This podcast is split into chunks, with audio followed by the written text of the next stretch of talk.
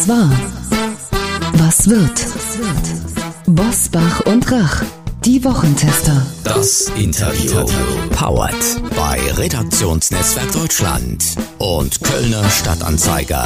Und hier sind die Wochentester. Wolfgang Bosbach und Christian Rach. Hallo und herzlich willkommen, Christian Rach hier aus Hamburg. Hallo auch aus Bergisch Gladbach von Wolfgang Bosbach. Sie hören eine Interviewfolge der Wochentester mit Deutschlands führendem Mimik- und Körpersprachenexperten Dirk Eilert. Wie Sie nonverbale Signale bei anderen dechiffrieren und besser verstehen können, das erfahren Sie in dieser Folge. Wir bedanken uns bei unserem Werbepartner Immobilien Sherpa für die freundliche Unterstützung. Mit Immobilien Sherpa kann jetzt jede Eigentümerin oder jeder Eigentümer seine Immobilie ohne Makler und vollständig provisionsfrei verkaufen. Es gibt keinen einfacheren Weg, so viel Geld zu sparen. Ganze 18.000 Euro sparen Immobilien-Sherpa-Kunden bisher im Durchschnitt. Auch Käufer sparen übrigens diesen Betrag, was es ihnen erleichtert, zum Beispiel eine Finanzierung zu bekommen. Sie fragen sich sicherlich, wie funktioniert das? Immobilien Sherpa ermöglicht die Ersparnis, indem Sie als Eigentümer die wirklich wertstiftenden Bestandteile einer Maklerleistung zum Festpreis erhalten. Dieser Festpreis beträgt 1785 Euro und wird erst nach dem Verkauf fällig. Einfach ausgedrückt nimmt Ihnen Immobilien Sherpa alle zeitaufwendigen Tätigkeiten, die Fachwissen voraussetzen, ab und führt sie so durch den Verkaufsprozess, dass wirklich jeder seine Immobilie problemlos verkaufen kann. Verkaufen auch Sie Ihre Immobilie provisionsfrei und informieren Sie sich im Internet auf immobilien-sherpa.com Wochentester. Und das Beste, wenn Sie als Wochentester Hörerin oder Hörer Immobilien Sherpa einen Eigentümer vermitteln, der seine Immobilie mit Unterstützung von Immobilien Sherpa verkauft, erhalten Sie einen Amazon-Gutschein im Wert von 50 Euro. Hier noch einmal die Internetadresse für weitere Infos immobilien-sherpa.de slash Wochentester. Sherpa wird geschrieben wie die Lastenträger im Himalaya, also S-H-E-R-P-A. Heute zu Gast bei den Wochentestern Dirk Eilert. Deutschlands führender Mimik- und Körpersprache-Experte erklärt, wie wir nonverbale Signale bei anderen dechiffrieren und uns selbst besser verstehen. Sagt er die Wahrheit? Wird sie mich wirklich anrufen? Was denken die Kollegen über mich? Antworten auf diese und andere Fragen verspricht Deutschlands führender Mimik- und Körpersprachexperte in seinem aktuellen Buch Was dein Gesicht verrät. In seinem Buch erzählt er von seinen kniffligsten Analysefällen von Donald Trump über die Royals bis zum Wirecard-Skandal, denn er ist immer wieder für Medien, Unternehmen und die Polizei als Gutachter im Einsatz, um die Körpersprache von Menschen zu analysieren. Wir hoffen, dass wir ihm ein paar Tipps für zu Hause entlocken können. Herzlich willkommen bei den Wochentestern Dirk Eilert. Vielen Dank. Herr Eilert, Sie haben Ihren Freund Sebastian Fitzek bei seinem neuen Thriller Mimik beraten. Was haben Sie im Gesicht von Sebastian Fitzek gelesen, als Sie sich zum allerersten Mal getroffen haben? ähm, das ist eine sehr gute Frage, die mir bisher übrigens noch gar keiner gestellt hat. Ähm, ich ich spring mal zu dem Punkt, als wir beide das erste Mal essen waren und ich ihm von der Idee erzählt habe. Ich hatte damals die Idee, eben einen Thriller über Mimik zu bringen, damit dieses Wissen noch einer breiteren Masse zugänglich wird.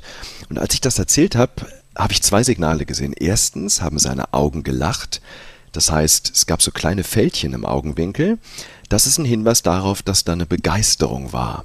Und gleichzeitig hat er die Lippen geschürzt. Eine ganz minimale Bewegung, das ist eines der mimischen Einwandsignale, die ich definiert hat, anhand derer man einen unausgesprochenen Einwand erkennen kann. Das heißt, daran habe ich gesehen, er ist einerseits begeistert, aber andererseits wägt er innerlich noch ab und ist noch nicht ganz überzeugt.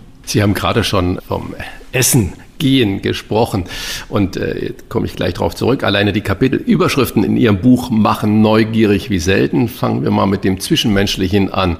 Jetzt kommen wir wieder zum Essen gehen. Wie erkenne ich denn, ob es sich lohnt, beim ersten Date die Rechnung zu bezahlen? Dafür habe ich den Flirt-Quotienten entwickelt. Ich habe ja siebenmal in Folge ähm, die Gewinnerin beim RTL, bei dieser RTL-Kuppelshow der Bachelor prognostiziert. Und mich hatte eines schönen Tages auch mal ein Fernsehsender eingeladen, der mich testen wollte. Die haben Speeddating veranstaltet, 30 Speeddating-Sitzungen, also drei Minuten Gespräche und ich sollte sagen, sagen die Ja oder Nein, die Kandidaten danach, und da lag meine Trefferquote bei 93 Prozent. So, wie habe ich das gemacht? Das Erste, was man verstehen muss, ist, was beim Flirten eigentlich passiert. Nehmen wir mal an, wir gehen in eine Bar und wir entdecken potenziellen Schwarm. Was passiert jetzt im Kopf? Die erste Stimme, die kommt, ist, die sagt, wow, wie attraktiv. Das ist unser Belohnungsnetzwerk im Kopf. Die zweite Stimme sagt, oh Gott, mach jetzt bloß keinen Fehler. Das ist unser Stressnetzwerk. Und diese beiden Dinge, die brauchen wir jetzt in der Tat in der Körpersprache. Das heißt, ich brauche einmal Annäherungssignale und einmal Stresssignale. Also Annäherungssignale sind sowas wie, ich sehe beim Gegenüber lachende Augen, vielleicht geht der Kopf leicht zur Seite. Gleichzeitig merke ich, die Person wird ein bisschen nervöser, kratzt sich vielleicht im Gesicht, die Blinzelrate erhöht sich. Und wenn ich dann beides gleichzeitig kriege, dann habe ich sehr, sehr gute Chancen, dass mein Gegenüber auch Interesse an mir hat. Im Januar 2020 haben Sie von einer Privatbank den Auftrag bekommen, die Weihnachtsansprache von Markus Braun zu analysieren, damals Vorstandsvorsitzender von Wirecard. Können Sie uns die ganze Geschichte kurz erklären? Oh ja, also es ging darum, ob diese Bank Geld investiert in Wirecard.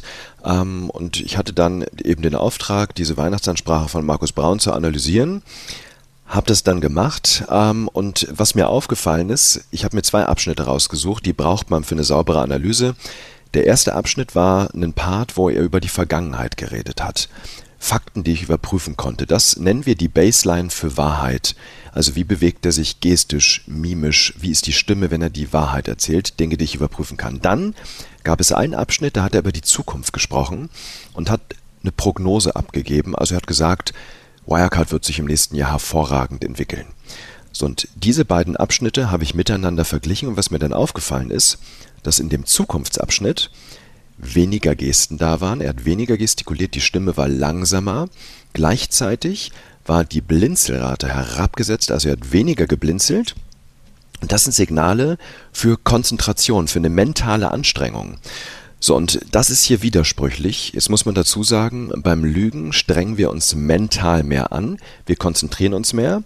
Und jetzt hatte ich hier die Herausforderung, ich konnte nicht nachfragen, um wirklich herauszufinden, steckt dahinter jetzt eine Lüge oder steht hinter der Konzentration irgendwas anderes. Deswegen war mein Tipp damals, die Körpersprache ist hier missverständlich. Ich kann nicht 100% sagen, dass er hier lügt oder dass er von, davon irgendwas wusste. Ähm, aber ich habe gesagt, die Körpersprache ist missverständlich. Deswegen ist mein Tipp hier, kein Geld zu investieren und der Rest ist Geschichte. Acht Monate später kam dann raus, 1,9 Milliarden in der Bilanz fehlen. Ich sehe noch Jubelbilder von Martin Schulz auf dem SPD-Parteitag äh, vor mir. Ich glaube, mit 99 Prozent der Stimmen wurde er zum Parteivorsitzenden gewählt und danach war er ja auch SPD-Kanzlerkandidat. Und Sie sagen, er hat sich durch die Blinzelrate, die Sie gerade ja schon geschildert haben, verraten. Was haben wir jetzt bei ihm darunter zu verstehen? Also die Blinzelrate ist in der Tat ein unbewusstes Stresssignal. Weniger Blinzeln kann auf Konzentration hinweisen, vermehrtes Blinzeln auf Stress. Und was ich bei Martin Schulz beobachten konnte, war, dass er im Laufe des Wahlkampfes immer mehr geblinzelt hat, also schneller geblinzelt hat. Ich habe äh, Ausschnitte quasi aus Talkshows mir angeschaut, habe kleine Stichproben gezogen und habe gemerkt, Mensch, die Blinzelrate steigt. Wenn ich es richtig im Kopf habe, bei seiner Antrittsrede lag die Blinzelrate durchschnittlich bei 15 pro Minute. Und äh, ja, dann schon bald ist die nach oben gegangen. Ich glaube, April, Mai war es dann, wenn ich es richtig im Kopf habe. Da lag die bei so um die 40, 45. Und daran habe ich gesehen, der Stresspegel insgesamt steigt, nicht nur situativ. Und was ich gleichzeitig beobachtet habe, dass seine Gesten abgenommen haben beim Sprechen. Also er hat viel einschränkter, eingeschränkter gestikuliert. Und das waren Hinweise darauf, dass ich gesagt habe, hier nimmt der Stress gerade zu, die Selbstzweifel nehmen zu. Hm. Darf ich da kurz nachfragen? Äh, Sie kennen ja auch vermutlich zumindest vom Bild her, Heiko Maas, unser ehemaliger Justizminister, Bundesaußenminister. Ich kenne ihn noch aus seiner Zeit äh, im Saarland und was mir damals schon bei den ersten Begegnungen aufgefallen ist, er blinzelt extrem stark. Und ich hatte das Gefühl, es ist was Biologisches. Äh, gibt es das auch? Kann man das unterscheiden? Es ist entweder eine Nervosität oder anstrengendes Blinzeln oder ist es wirklich ein rein äh, biologisches Blinzeln? Oh, das ist auch eine ganz, ganz wichtige Frage. Also alleine anhand des Signals kann man es nicht unterscheiden. Was ich immer deswegen mache, ist, ich schaue mir ganz, ganz viele Videos an und Ausschnitte und äh, achte auf die sogenannte Baseline. Also wie blinzelt er normal?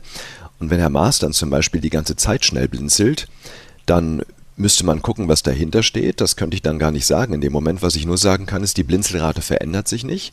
Und damit ist es für mich kein verlässliches Signal, was auf irgendeinen emotionalen Zustand hinweisen könnte. Können wir unser eigenes Verhalten, Mimik und Gestik so steuern, dass wir selbst Dirk Eilert überlisten könnten? Nein, das geht nicht, weil die Mimik zum Beispiel ist limbisch gesteuert aus dem Emotionszentrum in unserem Gehirn.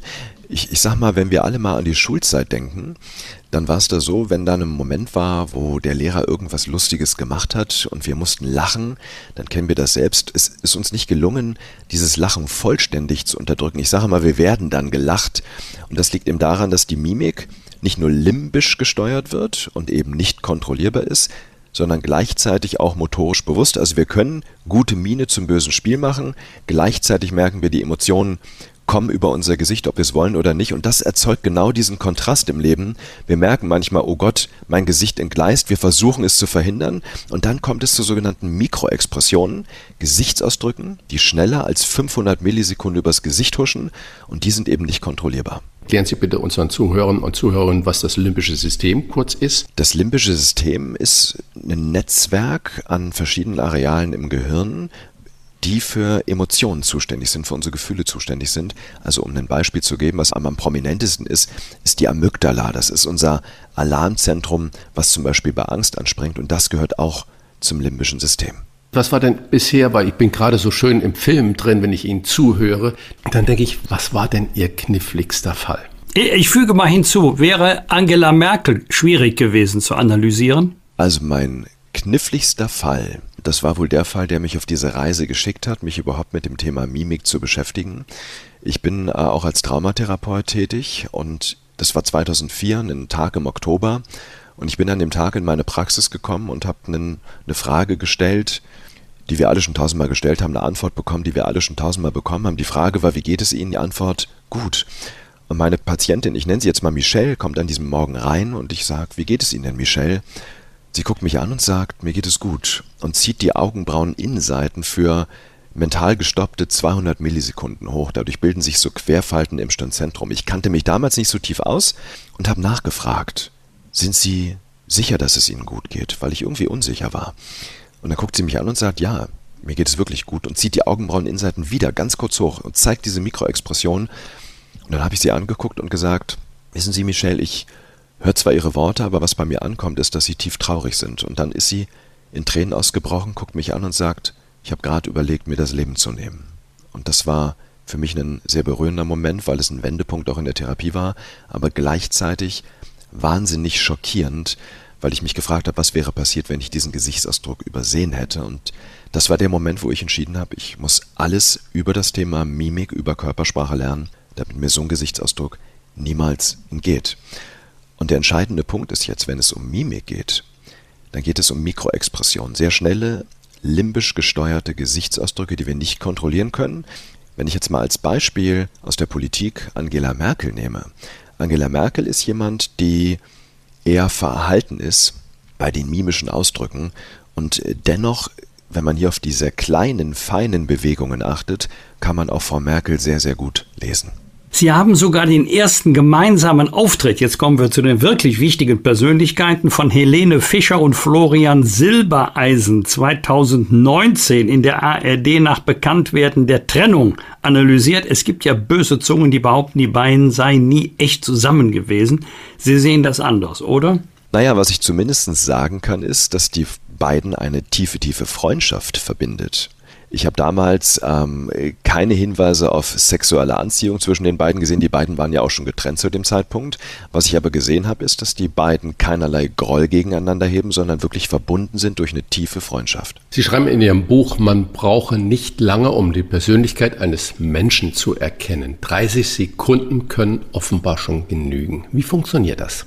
Was ich mache, wenn es um die Persönlichkeit geht, ähm, ich achte auf die sogenannte Baseline, also wie bewegt sich die Person normalerweise. Ich brauche eine Situation dafür, ja, die möglichst normal ist. Also keine Situation, wo derjenige sich gerade stark freut oder sehr traurig ist, sondern ich sag mal so im normalen Alltag ein normales Gespräch. Und dann verrät uns, ich nehme ein Beispiel raus, zum Beispiel die Gestik wahnsinnig viel.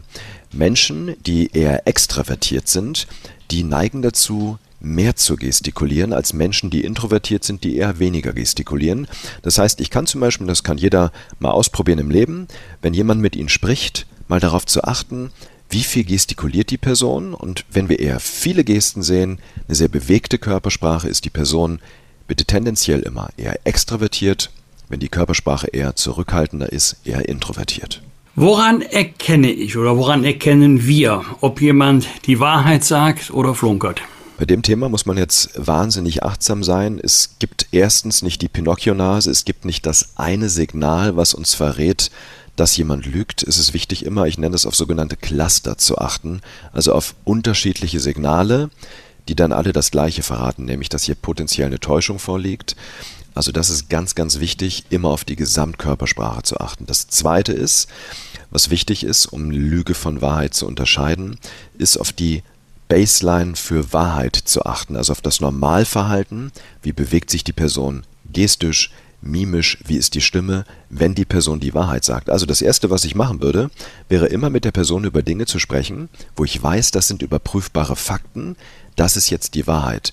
Dann kommt die potenzielle Frage, wo mich interessiert, lügt die Person oder nicht. Und jetzt muss ich darauf achten, gibt es hier Abweichungen? Von diesem Normalverhalten. So, und da achte ich jetzt auf ganz konkrete Signale, immer die Gesamtkörpersprache im Blick halten.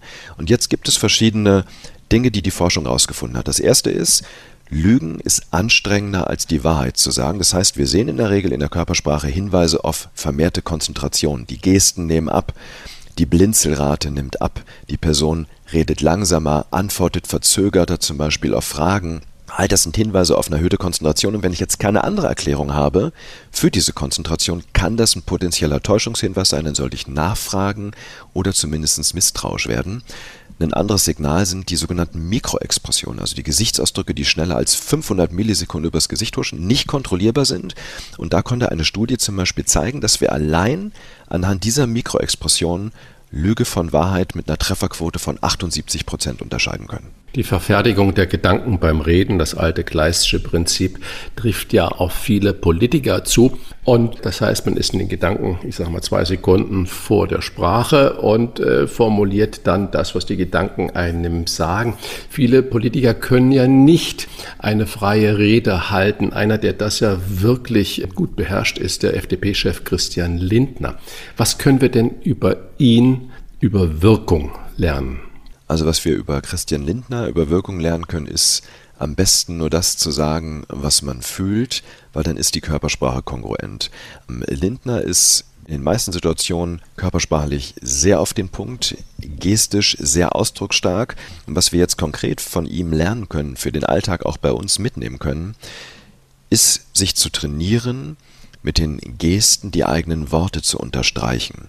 Es gibt Studien, die zeigen, dass erstens der Zuhörer sich die Inhalte besser merken kann, es bleibt besser haften und gleichzeitig werden durch diese bewegte Gestik, aber auch die Mimik, die Lindner zeigt, Emotionen besser transportiert und dadurch der Zuhörer, die Zuhörerin besser mitgenommen. Sind Menschen, die viel lachen, wirklich fröhlicher als Menschen, die nicht so viel lachen? Ich habe jetzt gerade da Barbara Schöneberger vor meinem inneren Auge. Ich kenne sie eigentlich nur lachend und laut. Eigentlich müsste ja immer gut drauf sein. Oder ist, sind das dann so typische Fehlschlüsse? Ja, hier müssen wir in der Tat zwei Ebenen unterscheiden. Einmal die emotionale, wie ist jetzt gerade jemand drauf? Da verrät uns in der Tat das Lachen der Augen.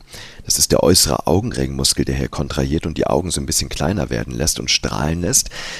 Das verrät was über die Emotionen. So, und wenn jetzt jemand immer wieder lacht und strahlt, dann ist es eben ganz wichtig, auf die Augen zu achten. Also ist das ein aufgesetztes Lächeln, wo sich nur die Mundwinkel heben? Das wäre ein soziales, höfliches Lächeln. Oder ist es so, dass die Augen lachen? Und wenn jetzt jemand immer wieder lachende Augen zeigt, dann können wir grundsätzlich davon ausgehen, dass das auch eine eher fröhliche, optimistische Person ist. Was dein Gesicht verrät, wie wir unsere Mimik und verborgenen Körpersignale entschlüsseln, das ist eine hochspannende Lektüre für alle, die ihre Mitmenschen besser verstehen oder sogar durchschauen wollen. Vielen Dank für das Gespräch an Dirk Eilert, Experte für emotionale Intelligenz und Entwickler der Mimik-Resonanzmethode.